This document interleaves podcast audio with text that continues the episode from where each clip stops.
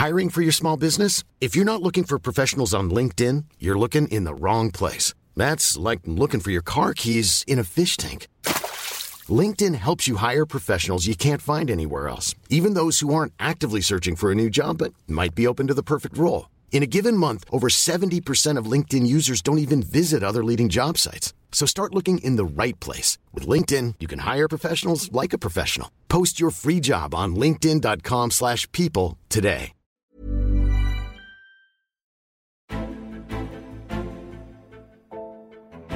Es geht Schlag auf Schlag im europäischen Fußball. Am letzten Wochenende hatten wir Klassiko, Derby, Wolfsburg gegen Bielefeld und sehr, sehr, sehr viele herausragende Ereignisse.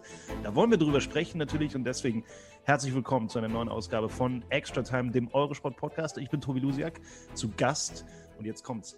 Der Fußballguru von eurosport.de, Florian Burgner. Moin Flo. Du Arschloch. Guten Morgen, hallo. Guten Morgen. Ähm, für alle zur Info, wir nehmen auf Montagmorgen. Wir haben ja heute Abend noch ein Bundesligaspiel. Das ist äh, Augsburg gegen Leverkusen. Der Gewinner geht auf Platz 4. Ändert dann aber nicht mehr so richtig was. Wenn es unentschieden ausgeht, steht da übrigens der VfB Stuttgart. Vielleicht eine kleine Überraschung so früh in der Bundesliga-Saison. Flo, meine erste Frage. Wie hast du das längste Wochenende des Jahres verkraftet? Wie war's? du meinst wegen der Zeitumstellung oder das gefühlt längste Wochenende des Jahres, weil jetzt auch noch äh, heute Abend äh, sich die ganze Nation nicht an sich halten kann, bevor sie nicht Augsburg gegen Leverkusen erlebt hat? Nee, ich meine tatsächlich das mit der Uhr. Wenn du siehst ja. hier bei mir im Hintergrund, guck mal, ich ja. bin noch nicht dazu gekommen, die Uhr umzustellen. Mhm. Aber, ne, ich hatte so ja. viel zu tun. Das, hört, das, sehen unsere Hörer jetzt natürlich nicht. Das aber ich sehe das. Ich kann euch sagen, da ist noch eine Stunde mehr drauf. Ja. Ähm, ja, es war, es war natürlich schon sehr, sehr pickepacke voll, auch ja. äh, mit, mit diesem äh, Klassiko und auch äh, recht, recht ansprechenden Duellen in, in, in, in England ähm, und Italien. Und äh, ja, ich habe mich ganz gut unterhalten gefühlt. Also in der Bundesliga natürlich alles äh, Business as usual, die vorne gewinnen halt. Und ja. äh, Schalke, Schalke spielt schalkig. und äh, Lewandowski ähm, schießt Tore. Und ähm, ja, aber also ich habe mir vor allem am Samstag den Klassiko angeschaut und mhm. das hat mir eigentlich, äh, ja, fand ich ganz kurzweilig. Hat mir ganz gut gefallen. Ging äh, relativ krass los da auch. Äh, Real vorne, Ausgleich, so alles in den ersten zehn Minuten und hinten raus dann Real, so mit dem längeren Atem. Ich hatte jetzt aber nicht das Gefühl, dass das zwingend ein sehr verdienter Sieg war. Würdest du mir da widersprechen? Ich, ich hatte, ich, ich dachte eigentlich, das ist ein klares Unentschiedenspiel. Hm, ich finde, Real hat sich den Sieg schon verdient, weil sie über weite Strecken mehr Ballbesitz hatten, ähm, weil sie für mich auch die bessere Raumaufteilung auf dem Platz hatten, mhm. ähm, weil sie auch höhere Ballgewinne hatten als Barcelona. Und Barcelona hat eigentlich immer nur von, von Messi gelebt oder hat halt immer nur darauf gewartet, dass dieser kleine Argentinier irgendwas macht und äh, dass man halt irgendwie kurz mal tiefer hat im Spiel und dann einen langen Ball auf Fatih spielt, der in irgendeine Lücke sticht oder dass das Alba mal wieder nachrückt und man, man den Alba dann bedient, wie beim, wie beim 1-0, als sich Messi hat fallen lassen und dann so einen Chipball hinter die Abwehr spielt. Und Real hatte für mich da schon irgendwie die reifere Spielanlage und hat auch am Ende mehr gemacht fürs Ergebnis für mich. Ähm, ja, ich habe da auch eine, eine These zu dem Spiel. Hast du? Guck, wir müssen, ja. wir müssen zuerst sagen, bevor wir Thesen schmeißen, dass mhm. wir Thesen schmeißen. Ja, wir schmeißen wir, Thesen. Ne, wir schmeißen Thesen. Vier Thesen machen wir immer. Daran hangeln ja. wir uns hier durch diesen Podcast und dann äh, haben wir noch so ein bisschen Struktur dabei. Das tut uns ja. immer ganz gut. Sonst kommen wir hier von, von A auf Z und von Hölzgen auf Stöcksken, wie man so sagt. Ne? Schmeiß mal rein. Du so sagst. Ich sag das. Ähm, also meine These ist, Barcelona gehört nicht mehr zur Elite in Europa. Das ist richtig. Nächste These. okay. Ähm, nee, ich, das ist schön, dass du mir ja, zustimmst. Ja. Ich, ich kann ja was dazu sagen. Also, der, es ist nicht mehr so viel übrig vom Glanz des FC Barcelona, hat man so das nope. Gefühl. Und das wird in dieser Saison wird sehr, sehr deutlich, weil ich das Gefühl auch habe, dass ähm, der Graben zwischen Mannschaft und Trainer und Vereinsführung, der zeigt sich jetzt langsam aber sicher wirklich auf dem Platz. Also ich habe nicht das Gefühl, dass diese Mannschaft dem Trainer folgt. Ich habe nicht das Gefühl, dass dieser Trainer der richtige Trainer für den FC Barcelona ist. Und ich habe das Gefühl, dass Lionel Messi eigentlich sehr, sehr schnell gerne woanders spielen möchte. Und das tut dem FC Barcelona im Großen und Ganzen nicht gut. Der neue Hoffnungsträger, Ansu Fati, braucht, glaube ich, noch ein, zwei Jahre, um dahin zu kommen, um so eine Mannschaft wirklich zu führen, wenn er überhaupt dahin kommt. Ja. Ähm, es gibt in Europa, um es auf den Punkt zu bringen, sehr, sehr viele Mannschaften, die deutlich weiter und deutlich besser sind in der aktuellen Verfassung als der FC Barcelona. Und ja. ich glaube, das ist ein, ein Graben, den man nicht innerhalb von einem halben Jahr schließt. Da muss man nämlich was Neues aufbauen und das wird ein bisschen, wird sich ein bisschen ziehen. Amen, my friend. Amen. Und ich finde halt auch, also ähm, Kuhmann hat das System umgestellt, der spielt jetzt 4-2-3-1. Ähm, das ist für mich äh, ein klarer, klares Zugeständnis an Coutinho, weil er diese Position geschafft hat hinter den Spitzen, wo Coutinho am besten spielt. Aber Coutinho spielt halt in so einem Klassiko dann eben nicht das Spiel seines Lebens, sondern vergibt eine große Kopfballchance und ja. bleibt irgendwo auch wieder hinter seinen Möglichkeiten. Er hat es aber immer noch nicht geschafft, damit äh, Griezmann irgendwie gescheit zu berücksichtigen in seinem Spiel. Den hat er einfach mal rausgenommen für ein Klassiko, was eine Riesenwatschen ist, auf gut Deutsch äh, oder auf gut Bayerisch. Ähm, bringt ihn dann in der 81. Minute, als er wirklich alles, was noch irgendwie Beine hatte, reingeworfen hat. Dembele, Braithwaite, äh, Trincao. Ähm, und dann noch ein Griesmann auch noch so noch dazu. Den habe ich auch noch, ne? Guck mal, den. Ja, genau, den habe ich auch noch. Komm hier, Anto, mach mal was. Hier, mach, mach Tor. Komm, geh ja. raus, mach Tor. Ähm, auch Dembele ist immer noch nicht wirklich Teil dieser Mannschaft und hat wahrscheinlich auch noch Rückstand, aber ich sehe da jetzt auch kein Zugeständnis, diese Spieler da besonders zu, zu forcieren oder reinzubringen. Und mit Messi hast du halt einen, der kann so ein Spiel entscheiden, der hat auch seine Momente. Genial, wie er in der, in der 24. Minute Ramos mal kurz ins Kino schickt. Ja. Und das wäre eigentlich ein Welttor gewesen. Der Abschluss war dann Messi unlike, nicht so gut und, und Courtois hat gut spekuliert aufs kurze Eck und hält ihn dann, dann noch sehr, sehr, sehr, sehr stark. Ähm, aber wenn du auch wieder gesehen hast in der Rückwärtsbewegung, also Fatih hat vor Messi gespielt, eigentlich im Sturm, Messi mehr so rechts versetzt. Äh, Fatih ist trotzdem die Defensivwege für Messi gegangen. Also das, das sagt dann schon wieder alles über die Ja, aber das ist ja, das ist ja jetzt, glaube ich, auch nicht alles. Ne? Äh, ähm, das ist jetzt, glaube ich, auch nichts Neues, dass irgendjemand die Defensivwege ja. für Messi machen muss. Ja, es fiel nur früher nicht so auf. Ja, und, und, wenn du aber eine Mannschaft hast, die sich im Umbruch befindet, wenn du eine Mannschaft hast, die individuell einfach nicht mehr so stark besetzt ist, wie sie früher mal war, und dann verteidigst du nur mit zehn Mann ja. gegen Real Madrid in einem Klassiko, dann ist das per se einfach ein Problem. Und das war für mich noch so diese negative Seite des Klassikos, ähm, dass einfach auf beiden Seiten, auch bei Real, wo du einfach siehst, die sind im Umbruch, ähm, einfach diese individuelle Klasse, die du von Klassikos früher kanntest, diese, du hast da einfach 22 Weltklasse-Spieler auf dem Platz mhm. und die geben sich jetzt richtig dreckig mit allem, was sie haben. Diese individuelle Klasse hast du bei beiden Vereinen nicht mehr in diesem Maße, wie man es eigentlich vom Klassiko gewohnt ist. Das stimmt, das, das ist ein sehr guter Punkt und ich hatte auch das Gefühl, jetzt nicht nur deswegen oder nicht nur wegen der fehlenden Zuschauer, dass dieses Spiel nicht mehr so, also zumindest auf mich persönlich, kannst du ja auch mal was dazu sagen, wie du es äh, empfunden hast, nicht mehr so diese Anziehungskraft hatte, die es, ja. sagen wir mal, in dieser ganz, ganz großen Klassiko-Zeit der, äh, der letzten Dekade, so Ronaldo gegen Messi, fünfmal in der Saison überragend, dann nehmen wir uns alle frei und dann ziehen wir uns das rein.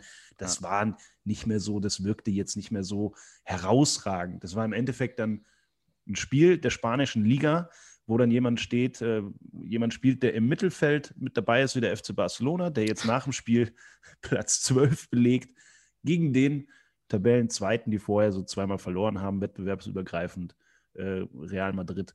Das ist dann irgendwie, fehlt ein bisschen was. Ja, also das, das, das, ist, das ist ein, also das hat natürlich viele Gründe, aber die Atmosphäre, die fehlende Atmosphäre war ein Grund. Ähm, Positiv fand ich, dass dadurch auch sehr wenig Theatralik einfach im Spiel war. Also mhm. es war mehr Fußball als sonst, wo sie sich halt immer aufs Maul gehauen haben und hier Theatralik hier und Theatralik da und das war alles nicht da. Aber es fehlte die Intensität, es fehlte die Atmosphäre und auch diese, dieses, ich fand es auch als Nachmittagsspiel irgendwie strange, äh, schon allein, also die ganze Optik mit äh, es war hell. kein Flutlichtspiel. Ja, es, es, war hell, es war keiner im Stadion. Da liefen halt irgendwie, ja, keine Ahnung das war, war nicht der Klassiko, den ich kenne. Ich finde es, um noch einen Punkt zum Klassiko zu machen, ähm, ich finde es immer entlarvend, wenn nach dem Spiel dann äh, von einem Trainer, jetzt in dem Fall Ronald Kuhmann, darüber geredet wird, ja, der Videoschiedsrichter, das, äh, war, das war schuld. Ja, ja klar. Ähm, und wir haben super gespielt. Also genau. ein Barcelona-Trainer stellt sich nach einem 1-3 gegen Real Madrid im Klassiko hin, was per se eigentlich immer schon ein latenter Entlassungsgrund ist für einen ja. Trainer in Barcelona und sagt, wir haben gut gespielt, der Schiri war schuld. Ja. Das ist mir zu dünn nach sechs Spieltagen. Also ganz ehrlich. Absolut. Und jetzt ist Real eben äh, wieder auf Platz zwei.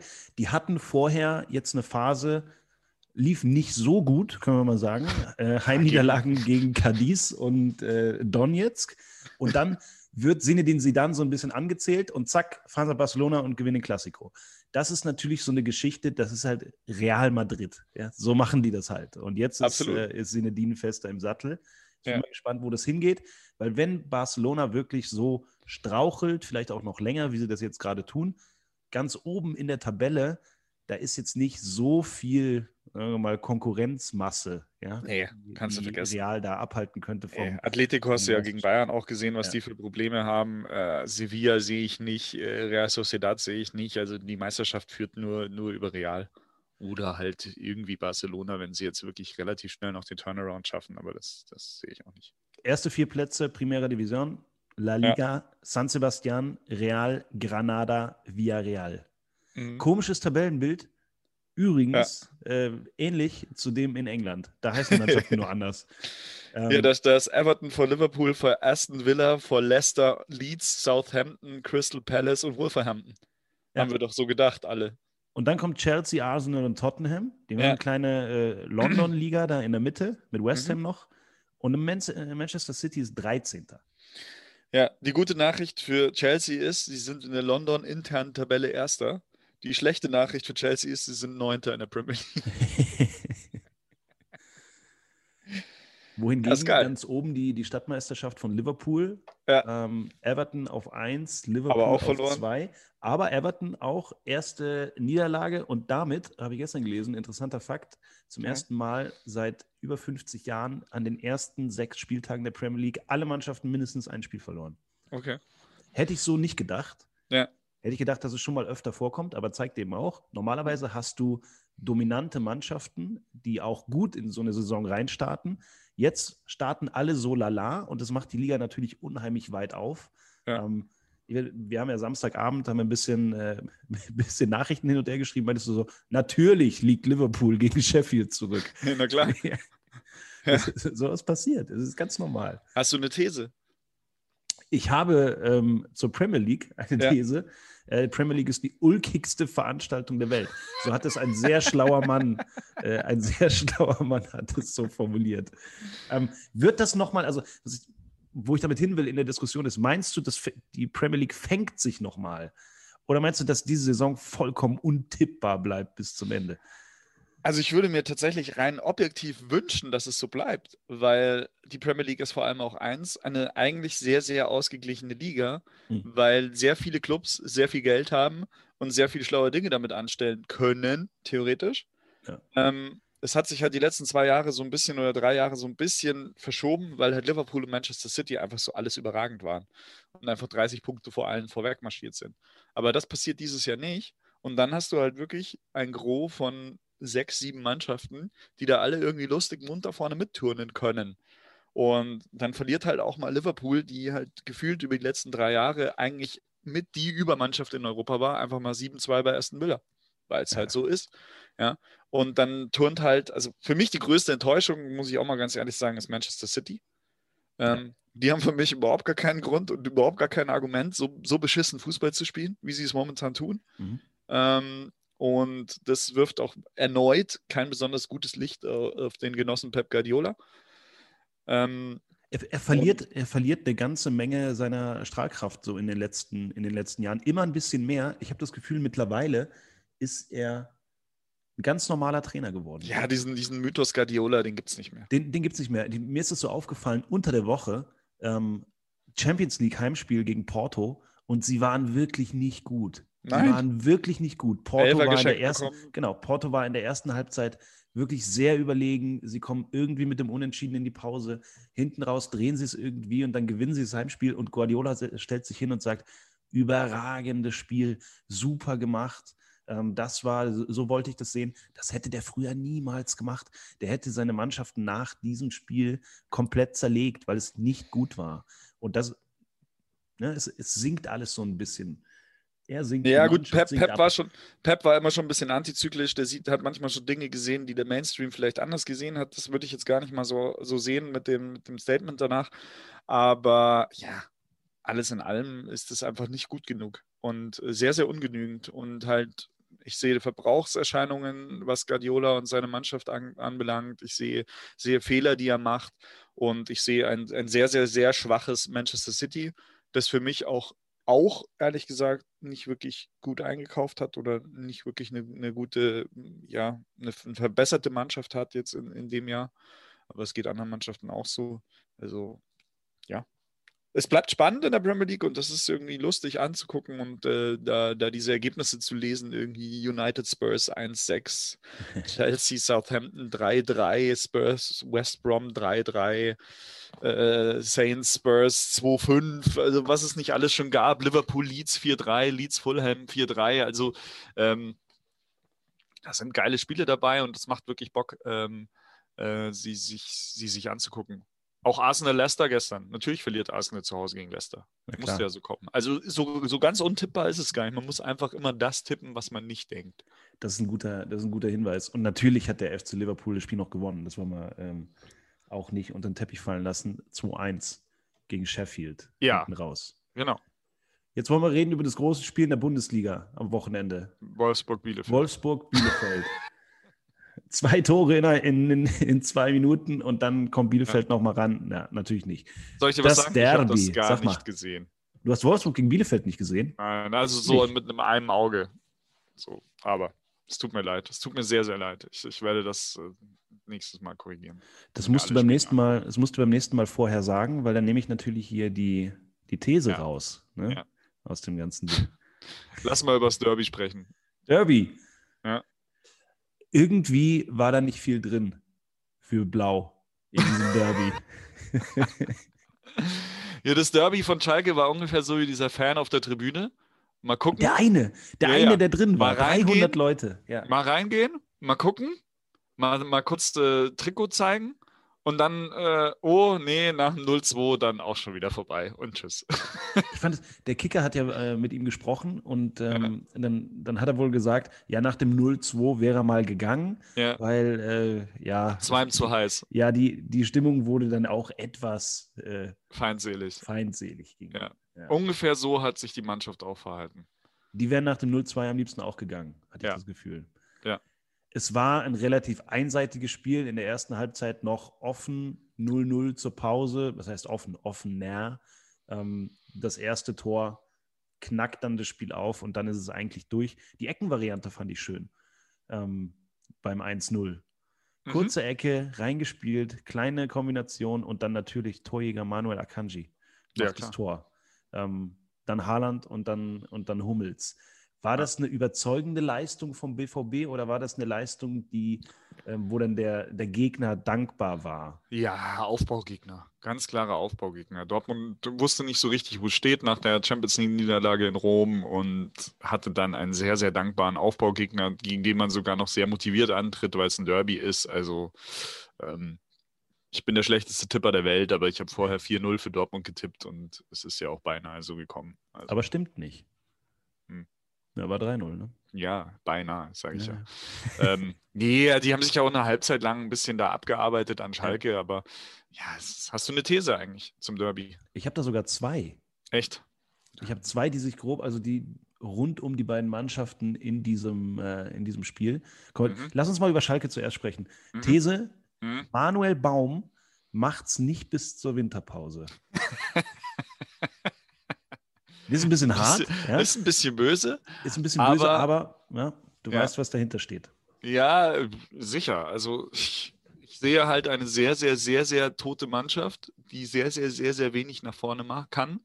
Und ich sehe einen Trainer, der sich hinstellt und sagt, ja, die brauchen halt ein bisschen mehr Selbstvertrauen und ein bisschen Mut. Dann, dann kommen wir vielleicht auch mal über die Mittellinie mit dem Ball. Ja. So. Das ist mir halt ein bisschen zu dünn. Heute hat äh, Gerald Asamoah äh, sich, sich zu Wort gemeldet. Ähm, mhm. Große Schalker Legende, im Moment äh, sportlicher Leiter der eigenen U23 mhm. ähm, und hat gefordert, diese Mannschaft sollte sich einfach mehr mit sich selbst beschäftigen und sich kritisch hinterfragen. Ähm, Oh, Wenn sie das bisher noch nicht gemacht hat, dann herzlichen Glückwunsch. Ich wollte es gerade sagen. Also Gerald Asamoah ist natürlich jemand, der steht für diesen absoluten Willen, für hundertprozentigen Einsatz. Deswegen ist er so beliebt auf Schalke. Und besonders hat er das immer in Derbys gezeigt. Da ja. war er immer da. Und das ist auch, glaube ich, das, was man rund um den FC Schalke 04 immer erwartet von Mannschaften wenn ihr schon fußballerisch nicht Top-Level in der Bundesliga seid, dann bitte in diesen zwei Spielen im Jahr wenigstens voller Einsatz, komplett reingehen, sich selbst aufrauchen und gucken, vielleicht kommt dann am Ende was bei raus, was man nicht erwartet hat, vielleicht aber auch nicht, aber dann stimmt zumindest diese eine Geschichte und das war am Wochenende wieder einfach nicht der Fall. Das war auch in keinem Spiel in der Saison der Fall. Es ging ja schon los mit dem 0-8 in München. Ähm, jetzt sind sie nach fünf Spieltagen 17 und haben einen. Zu Punkt. Recht, ja. Ich finde halt, ich finde halt, du, du, weißt bei Schalke gar nicht, wo du anfangen musst. Und das ist auch so ein bisschen das große Problem. Weil die sind hinten nicht gut, die sind hinten zu langsam, ähm, die haben im Mittelfeld keine Kontrolle und nach vorne schießen die pro Spiel zweimal aufs Tor. Also die haben so viele Baustellen für mich. Jetzt haben sie zumindest mal die Baustelle im Tor geschlossen, aber ähm, das ist echt schwierig. Und um zu deiner These mit Baum zurückzukommen, ich, ich gehe da mit, weil ich denke, Schalke braucht jetzt so einen Trainer wie Tedesco, einen, der bei so einer Situation hergeht, sich diese Mannschaft anschaut und diese Mannschaft dann hinstellt und wirklich mit einfachsten Mitteln einfach sagt, okay, wir spielen jetzt 3-5-2, ähm, Abschläge machen wir alle lang vom Tor, weil wir positionieren uns hier und da und dort. Dann gehen wir auf den zweiten Ball, dann passiert dieses, dann passiert jenes und dann sind wir irgendwie vorm Tor. Ja? Mhm. Und wenn es nur ist, dass wir einen Einwurf im Angriffsdrittel haben. Aber dann ist das auch wieder eine Position, die wollen wir erzwingen. Dann können wir, selbst wenn eine andere Einwurf hat, dann können wir zustellen, dann können wir dieses machen, können wir jedes machen. Einfach so ein bisschen Basics, aber taktische Basics und taktisch kluge definierte Basics. So ein Plan, der funktionieren kann. Aber Den sehe ich halt bei Baum nicht. Aber glaubst du nicht, dass, dass Manuel Baum ähm, der probiert das bestimmt Plan auch. Hat? Wahrscheinlich schon. Ja, der probiert das wahrscheinlich schon irgendwie auch, aber gesehen habe ich den jetzt noch nicht. So, er wird ihn jetzt nicht auf die Nase binden und wahrscheinlich setzen sie ihn auch einfach nicht um, aber ähm, ja, also ich weiß nicht, ich, ich halte den für einen, einen, sehr sympathischen Menschen, den Manuel Baum. Der hat bestimmt auch schon, schon gute Erfolge gehabt, unter anderem mit Augsburg. Ähm, ich weiß aber nicht, ob er der richtige Trainer für Schalke ist in dieser Situation. Und wenn Schalke jetzt einfach munter weiter verliert und bis Weihnachten in der Abstiegsregierung bleibt, dann kann ich mir durchaus vorstellen, dass da nochmal umgesattelt wird. Was meine These noch ein bisschen äh, würziger macht, sage ich mal, die Winterpause ist ja schon nach zwölf Spieltagen in diesem Jahr. Ja. Das heißt, es, es äh, würde dann eine sehr kurze Und Amtszeit keine Pause. Sein. Und keine Pause, exakt. Winterpäuschen machen ja. wir dieses Jahr. Ähm, aber ich glaube auch, das, was du sagst, stimmt ja. Man muss gucken, dass man diese Mannschaft irgendwie beruhigt, dass man den ganzen Verein beruhigt. Und ich bin bei Manuel Baum nicht ganz sicher, ob er der richtige Mann dafür ist, weil natürlich hat er in Augsburg auch aus, sagen wir mal, aus, aus wenig relativ viel gemacht. Es hätte ja niemand diesem Verein zugetraut, dass er so stabil in der Bundesliga über so viele Jahre ist und ähm, auch unter Manuel Baum sicher ähm, eine gewisse Spielkultur auch dazu gewonnen hat. Nur das Umfeld in Augsburg ist ganz anders als in Schalke. Da kannst du nicht äh, Dinge ausprobieren über einen langen Zeitraum und gucken, ob sie mal funktionieren. Vielleicht auch taktische Varianten mit unterschiedlichen Spielern hier und da mal ausprobieren. Das geht auf Schalke nicht. Wenn du auf Schalke jetzt nicht langsam anfängst, äh, zwei, drei Punkte zu holen, dann explodiert dieser Verein und äh, es brodelt ja im Moment auch schon. Ähm, schon sehr und da bin ich nicht sicher, ob Manuel Baum da der richtige Mann ist, den man da vorne hinstellen will, der mit seinem Gesicht dafür steht. Ja, also Freitag Stuttgart zu Hause. Stuttgart ja, wie du sagtest, ähm, Vierter oder Fünfter. Ja, ja. ja, Und Schalke jetzt gegen die, gegen den Aufsteiger zu Hause, auch wenn Stuttgart gut gestartet ist, aber da müssen, also aus Schalker Sicht, aus Baumsicht, da müssen drei Punkte her. So. Weil danach spielst du dann schon den Abstiegsgipfel äh, in, in Mainz. Ja. Und dann hast du wieder drei Spiele mit Wolfsburg, Gladbach, Leverkusen, die musst du nicht unbedingt gewinnen. So. Das heißt, wenn du jetzt gegen Stuttgart und gegen Mainz nicht punktest, dann hast du die drei, äh, in Anführungszeichen, internationalen, Wolfsburg ist ja nicht mehr international, dann noch vor der Brust. Äh, dann bist du schon tief im Dezember und stehst vielleicht immer noch auf Platz 17 oder sogar 18. äh, dann brennt der Baum, würde ich sagen. dann brennt der Baum. Schönes, äh, schönes Schlusswort übrigens. Schalke in dieser Saison in den ersten fünf Spieltagen natürlich auch schon gespielt gegen Dortmund, Bayern und Leipzig. Ja. Das sind die, äh, die oberen drei in der mhm. Tabelle. Mhm. Du hattest ja letzte Woche. Äh, 0 zu 15 Tore übrigens. Gegen die drei. Ja. Ja, gut, das sagt dann schon alles. Ähm, du hattest ja letzte Woche die, die These vertreten, in der Bundesliga läuft eh wieder alles seinen normalen Gang. Die drei ja. gehen vorne weg. Ähm, ja. Hat sich an diesem Spieltag jetzt nicht zwingend was dran geändert. Siehst der Gap von äh, Leipzig, Bayern, Dortmund zu Platz 4 Stuttgart, wo eventuell noch jemand dazwischen gehen kann, klar, ähm, sind schon vier Punkte. Oh. Lass uns mal kurz über, über den FC Bayern reden. Am, äh, am Samstag gegen Eintracht Frankfurt oder mhm. Lewandowski gegen Eintracht Frankfurt. ähm, hat er wieder drei gemacht, steht Hat bei er. zehn Toren. Hat er. Ist Bundesliga-Rekord, um es mal kurz einzuwerfen. Mhm. Peter ei, ei, ei, abgelöst. genau. Ähm, mein, die wichtigste Frage, die Fußball Deutschland umtreibt, knackt Robert Lewandowski den Gerd Müller-Rekord? du, da haben bestimmt einige Fans schon äh, schlaflose Nächte. Äh, nee, wird er nicht schaffen, weil zu viele Spiele in zu kurzer Abfolge. Ähm, er hat sich ja jetzt am Samstag auch, wie Hansi Flick danach, nachdem er aber auch schon sehr, sehr suggestiv gefragt wurde, erzählen Sie uns mal was Neues über Robert Lewandowski, hat er gesagt, der Robert, ähm, der hat sich heute, äh, der hat sich heute sogar selber auswechseln lassen. Das ist doch mal was Neues. Ja, mhm. das, das wäre wirklich neu. Ja. ja. Aber es war halt drei Tore schon und 68. Minute und er wusste, am Montag fliegen sie nach Moskau und so. Hat er halt gesagt, gut, komm, call it a day, Feierabend, tschüss, ciao, hau rein. Und man merkt aber bei Lewandowski, glaube ich, auch, vorher hat er halt immer gedacht, warum muss ich jetzt vom Platz gehen? Die, die da jetzt reinkommen, wir, wir haben ja nicht mal einen Stürmer draußen oder ja. halt gerade mal noch den, den Zirze. Ähm, Jetzt merkt man, glaube ich, Lewandowski auch an, dass er zufrieden ist mit dem, was da noch so auf der Bank sitzt und dass er halt auch mal in der 68. Minute sagen kann, ja, okay, dann darf halt Choupo-Moting nochmal 22 Minuten gegen Frankfurt spielen. So. Und Leroy Sané. Ja, der, äh, der Robben mit Haaren. Ist, genau, der zurückgekehrt ist, der mit der Nummer 10 vom rechten Flügel nach innen gekurft ist und den Ball ja. dann aus circa 18 Metern in einen langen Giebel geschweißt hat. Das sah aus wie ein Robben. Ja, ja Robben mit Haaren, habe ich ja gesagt. Ähm, ja, Leroy Sané muss jetzt, glaube ich, auch mal so den nächsten Schritt machen, jetzt bei Bayern, weg von, von dem, er ist jetzt dieser Neuzugang mit Potenzial hin zu konstant guten Leistungen, ähm, die er natürlich, dazu muss er natürlich verletzungsfrei bleiben, das hat er jetzt äh, am Anfang nicht geschafft, war jetzt ja vier Wochen raus, aber er zeigt dass das Commitment, das dazu nötig ist, äh, wurde auch von Flick eben gelobt, äh, dass er jetzt nach dem nach dem Spiel hat er noch Box-to-Box-Läufe im Stadion veranstaltet. So, ähm, das wurde dann nochmal extra erwähnt und auch nett, dass das Flick dann noch extra erwähnt hat, dass er vorher noch mit Miroslav Klose äh, Abschlüsse trainiert hat diese Woche. Also ein Bundesliga-Stürmer trainiert Abschlüsse mit dem Co-Trainer. Ähm, aber ganz nett, wie Flick da halt auch nochmal, weil ich glaube, viele haben sich schon gefragt, was macht Miroslav Klose jetzt eigentlich so als Co-Trainer bei Bayern? Ja. Er trainiert Abschlüsse mit Sané und Sané trifft dann, ganz nach Klose-Manier übrigens, mit dem Natürlich. linken Fuß aus 17 Metern in den Winkel einerlei. Es, es, ist alles wie immer. Ich mag Flick und Flick erzählt smarte Dinge und er weiß auch, wann er was sagen muss. Das macht er alles ganz gut. Und ähm, ja, mal schauen bei Bayern. Also es ist halt jetzt so alle drei Tage ein Spiel für die Nationalspieler bis zu Weihnachten, bis Weihnachten durchgängig, halt auch mit der einen Länderspielpause. Ja. Und da ist jetzt Augen zu und durch. Und, aber sie haben die Kaderbreite, sie haben jetzt eben 18, 20 Leute, die du immer spielen lassen kannst. Und deswegen werden die marschieren. Also gibt es nichts haben wir eigentlich eine, eine These zur bevorstehenden äh, Champions League und vielleicht Bayern? Ich hatte ja eben schon mal angekündigt, ich hatte eigentlich zwei Thesen zum, äh, zum Revierderby. Ne? Ich habe eine Dortmund-These. Oder hast ja, du genau. eine Dortmund-These? Ich glaube, wir haben die gleiche. Ah ja. Ja, aber sag ja. mal, sag mal an. Ich finde, dass das ein sehr, sehr wichtiges Spiel ist für Dortmund am äh, Mittwoch gegen Zenit St. Petersburg. Also ja. schon mal so ein, so ein vorgezogenes, kleines, kleines Vorrundengruppenendspiel. Also das darfst du nicht verlieren als Dortmund.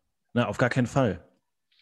Aber ich muss mich ein bisschen zurückhalten, weil ich ja letzte Woche hier an, an gleicher Stelle angekündigt hatte, dass man diese Gruppe eben vorbeigehen nimmt ja. und äh, sich eigentlich auf die Bundesliga konzentrieren kann.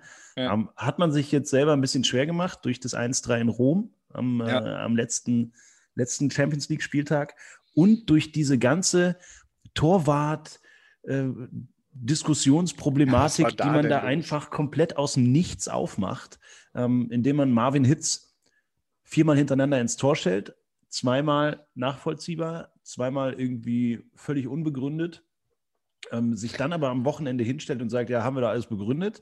Äh, alle Journalisten fragen sich nur, wann genau, wo waren wir? Ähm, dann kommt das Derby und dann spielt Roman Bürki wieder. Ich bin wirklich sehr, sehr gespannt, wer jetzt äh, gegen Zenit am Mittwoch spielt. Ja. Ähm, aber Fakt ist, deine These stimmt, der BVB muss dieses Spiel gewinnen.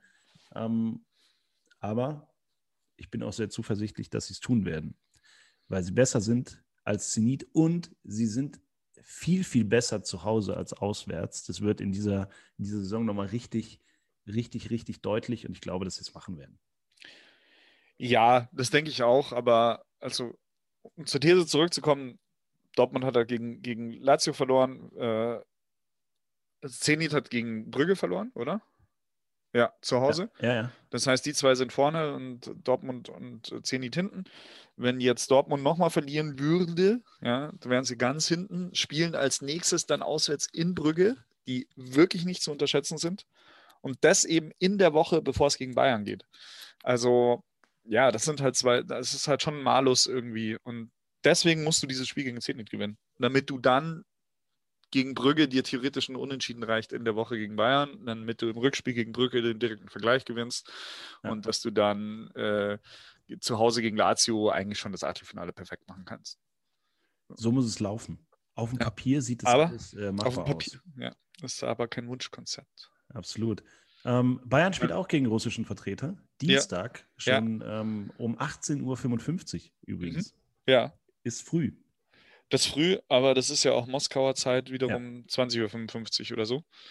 Ähm, ja, die machen ja irgendwie schnell rein, schnell raus. Ne? Also normalerweise fliegst du Montagvormittag hin, machst dort Pressekonferenz, machst dort Abschlusstraining äh, im Stadion, ähm, spielst Dienstag, übernachtest nochmal, fliegst Mittwoch zurück. Bayern machen das jetzt so: Pressekonferenz, Abschlusstraining, alles noch in München. Montagnachmittag erst nach Moskau, einchecken im Hotel, Nacht pennen, anschwitzen, Spiel und nach dem Spiel direkt zum Flughafen und wieder heim. Also die ganz, ganz kurze Variante. So München, Moskau, München in 36 Stunden oder irgendwie so in der Art. Ist die ganz, ganz kurze Variante und ich glaube, das machen wir mit dem Spiel hier in diesem Podcast auch. Da, ja. Ich glaube, da muss man nicht viel drüber reden. Bayern ist der klare Favorit und die jo. fahren dann halt dahin oder fliegen dahin und dann kommen sie zurück und wahrscheinlich mit drei Punkten. Aber die anderen beiden Partien mit deutscher Beteiligung neben mhm. Dortmund und Bayern, die sind herausragend diese Woche. Dienstag Gladbach gegen Real und mhm. am Mittwoch United gegen Leipzig. Das ist geil. Das ist nicht so schlecht und ich will kurz äh, von dir was hören zu Mönchengladbach. Mhm. Das ist eine Mannschaft, die macht richtig Bock in den letzten, in den letzten Wochen.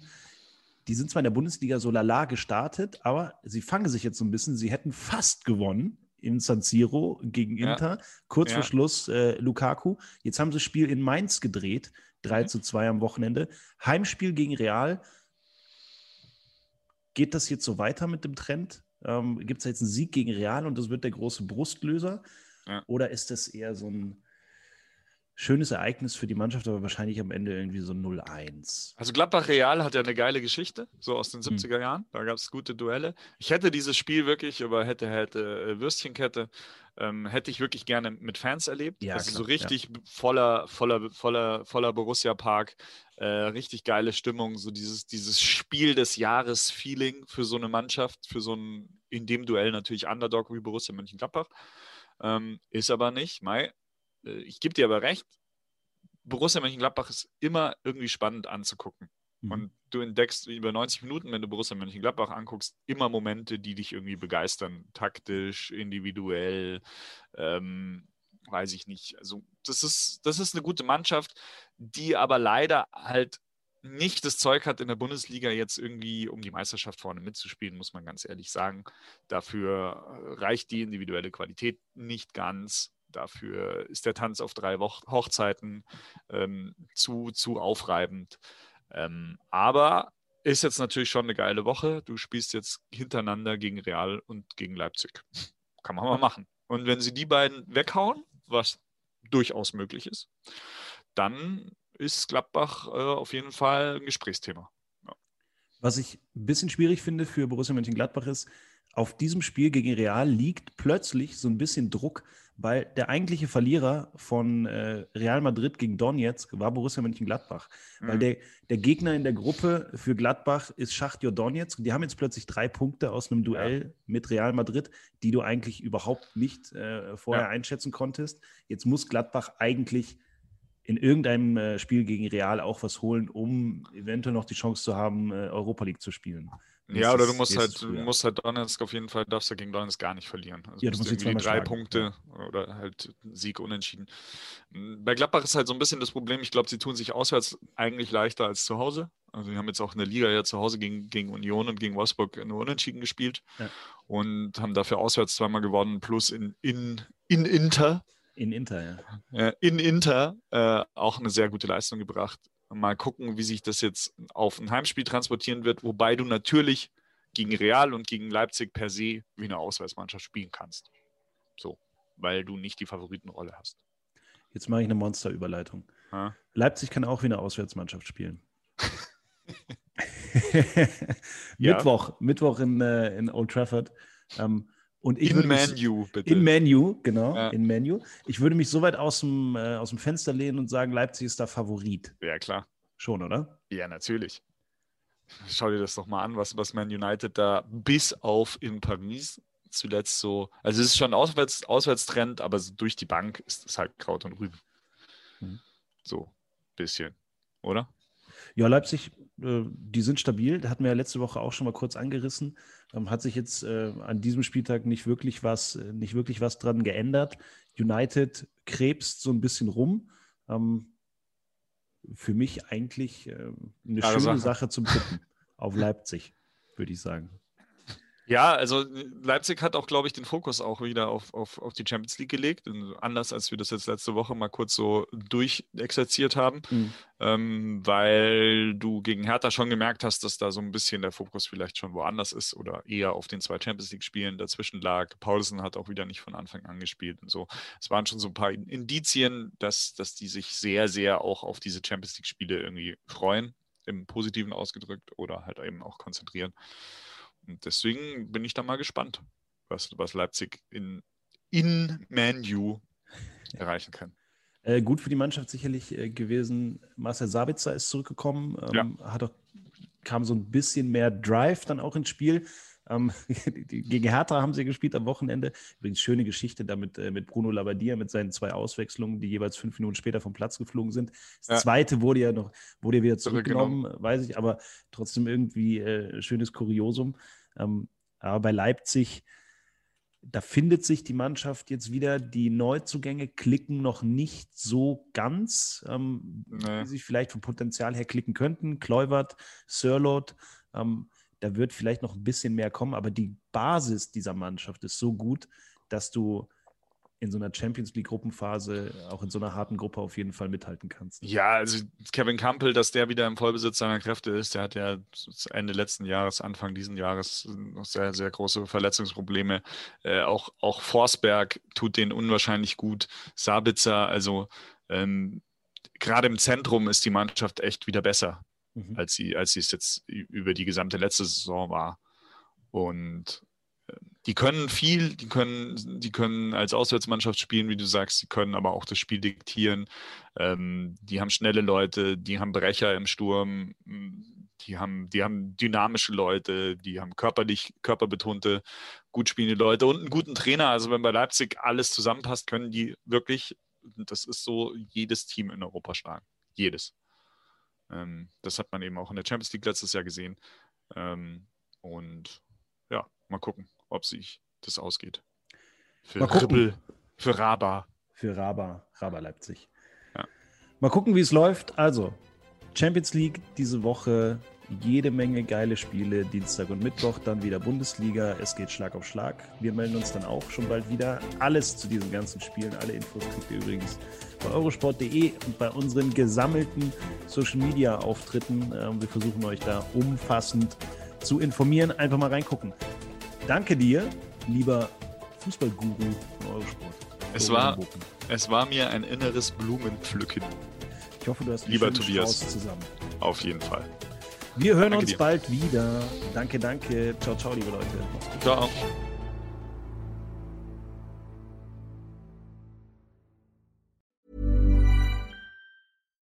Here's a cool fact a crocodile can't stick out its tongue. Another cool fact you can get short term health insurance for a month or just under a year in some states. United Healthcare short term insurance plans are designed for people who are between jobs, coming off their parents' plan, or turning a side hustle into a full time gig. Underwritten by Golden Rule Insurance Company, they offer flexible, budget friendly coverage with access to a nationwide network of doctors and hospitals. Get more cool facts about United Healthcare short term plans at uh1.com.